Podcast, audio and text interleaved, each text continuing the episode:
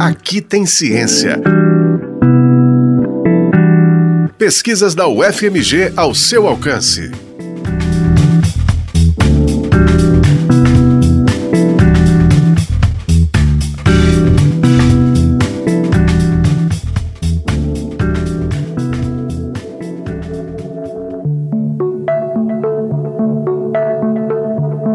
Durante a gravidez, será que existe alguma relação entre o desenvolvimento do bebê e os tipos de alimento que a mãe consome? A resposta é sim, de acordo com vários trabalhos científicos, inclusive um realizado na UFMG. Esse estudo avaliou os padrões alimentares de 260 grávidas. Uma das conclusões é que o predomínio de alimentos processados e ultraprocessados aumenta as chances de o bebê nascer com peso inadequado, ou seja, com peso maior ou menor do que o esperado. Essa pesquisa foi realizada por Cecília Viana Lobo em seu mestrado no programa de pós-graduação em Nutrição e Saúde da Escola de Enfermagem da UFMG. Além de explicar para a gente os resultados do estudo, Cecília vai ajudar a entender quais os alimentos mais indicados para mulheres gestantes. Primeiro, ela conta o que a motivou a investigar os efeitos da alimentação materna nos estados nutricionais da mulher e do bebê. Cecília é graduada em nutrição pela Unirio, Universidade Federal do Estado do Rio de Janeiro.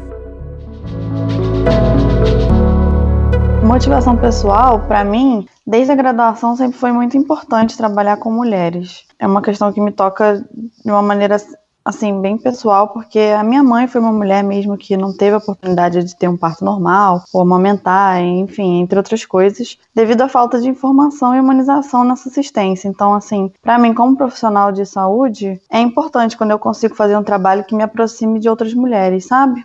Mas também na questão acadêmica, eu sempre tive muita vontade de estar dentro da UFMG, eu sou do Rio, mas sempre tive muita admiração pela, UNF, pela UFMG por saber da qualidade que é e tudo mais. Procurei uma, uma, um grupo de pesquisa que me permitisse né, trabalhar com um tema que eu tinha interesse. E aí acabei encontrando o NEANC, e por isso que eu fui parar na UFMG.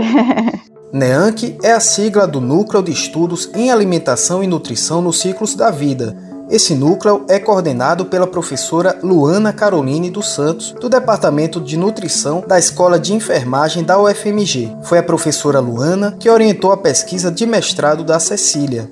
O principal objetivo do nosso estudo foi avaliar a associação de padrões alimentares maternos com ganho de peso gestacional e com o estado nutricional do recém-nascido, né? Assim, o nosso estudo foi o primeiro no Brasil que identificou relação entre padrões alimentares e desfecho para a mãe e para o bebê no sentido de em relação a essa questão de estado nutricional. Existem eh, estudos em outros países que mostram essa associação, né? E não só em relação ao padrão alimentar com o ganho de peso e o estado nutricional.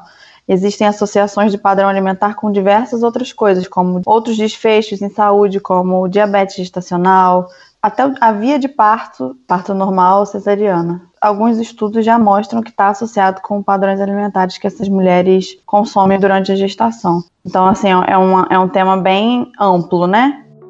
O estudo da Cecília foi conduzido na maternidade Otto Cirne, do Hospital das Clínicas da UFMG. Os dados usados na pesquisa foram coletados entre 2018 e 2019 e fazem parte de um estudo maior realizado por uma equipe do NEANC, Cecília trabalhou com informações de 260 mulheres e de seus bebês. Por meio de um questionário, a pesquisadora obteve dados de consumo alimentar materno referentes ao período da gestação.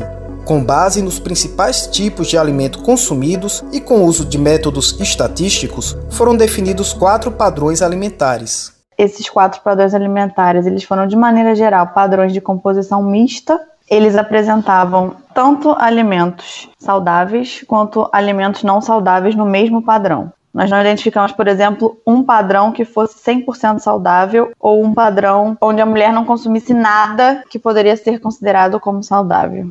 Embora todos os padrões tenham apresentado mais coisas não saudáveis do que saudáveis. Alimentos processados e ultraprocessados foram os mais encontrados. O que são alimentos processados e ultraprocessados? De acordo com o Núcleo de Pesquisas Epidemiológicas em Nutrição e Saúde Pública da Universidade de São Paulo, eles são produzidos pela adição de açúcar, óleos ou gorduras ou pela combinação desses aditivos. A produção dos ultraprocessados, especificamente, sempre inclui técnicas e processos industriais. Nesses dois grupos de alimentos estão, por exemplo, vegetais em conserva, presunto, bacon, refrigerantes, salgadinhos de pacote, margarina, salsicha, sopas instantâneas e pratos prontos congelados. Estudos científicos indicam que esses tipos de alimento contribuem para gerar ou agravar a obesidade e outras doenças crônicas.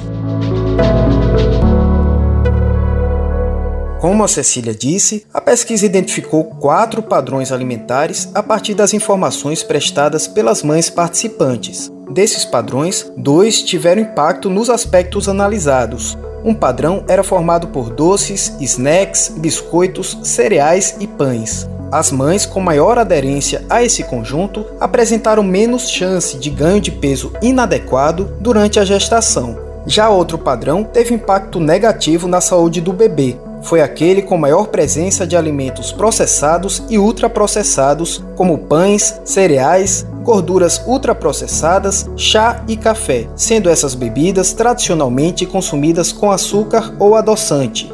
Um padrão que teve predominância de gorduras e açúcares foi associado com maiores chances de inadequação do peso ao nascer dessa criança.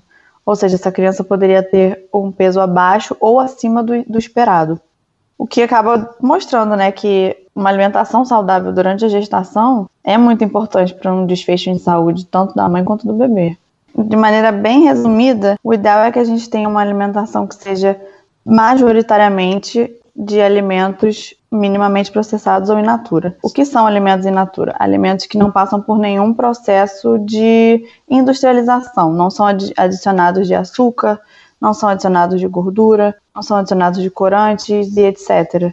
Se a gente conseguir que, essa, que essas mulheres tenham uma alimentação rica em folhas, verduras, legumes, frutas, cereais, alimentos que são in natura, a gente consegue chegar bem próximo de uma alimentação que vai ser o ideal.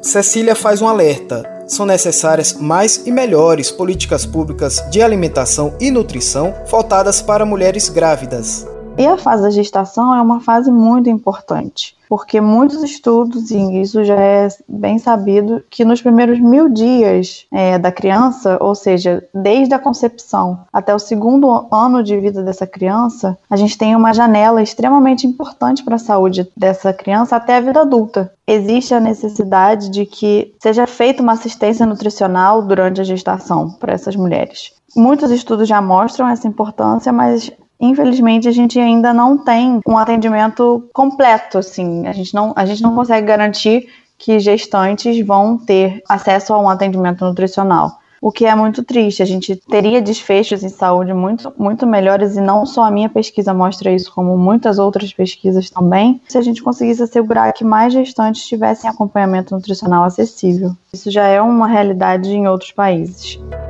A dissertação de mestrado da Cecília Viana Lobo foi aprovada em dezembro de 2019. O estudo foi financiado pela FAPEMIG, Fundação de Amparo à Pesquisa do Estado de Minas Gerais, e por dois órgãos federais, CAPES e CNPq.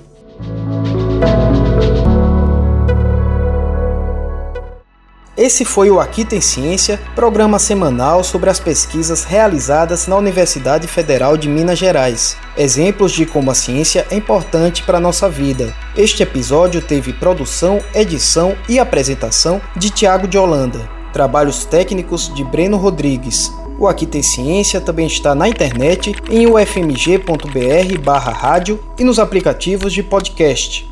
Você encontra a UFMG Educativa nas redes sociais em Facebook, Instagram e Twitter. Aqui tem ciência. Pesquisas da UFMG ao seu alcance. Uma produção do Núcleo de Jornalismo da Rádio UFMG Educativa.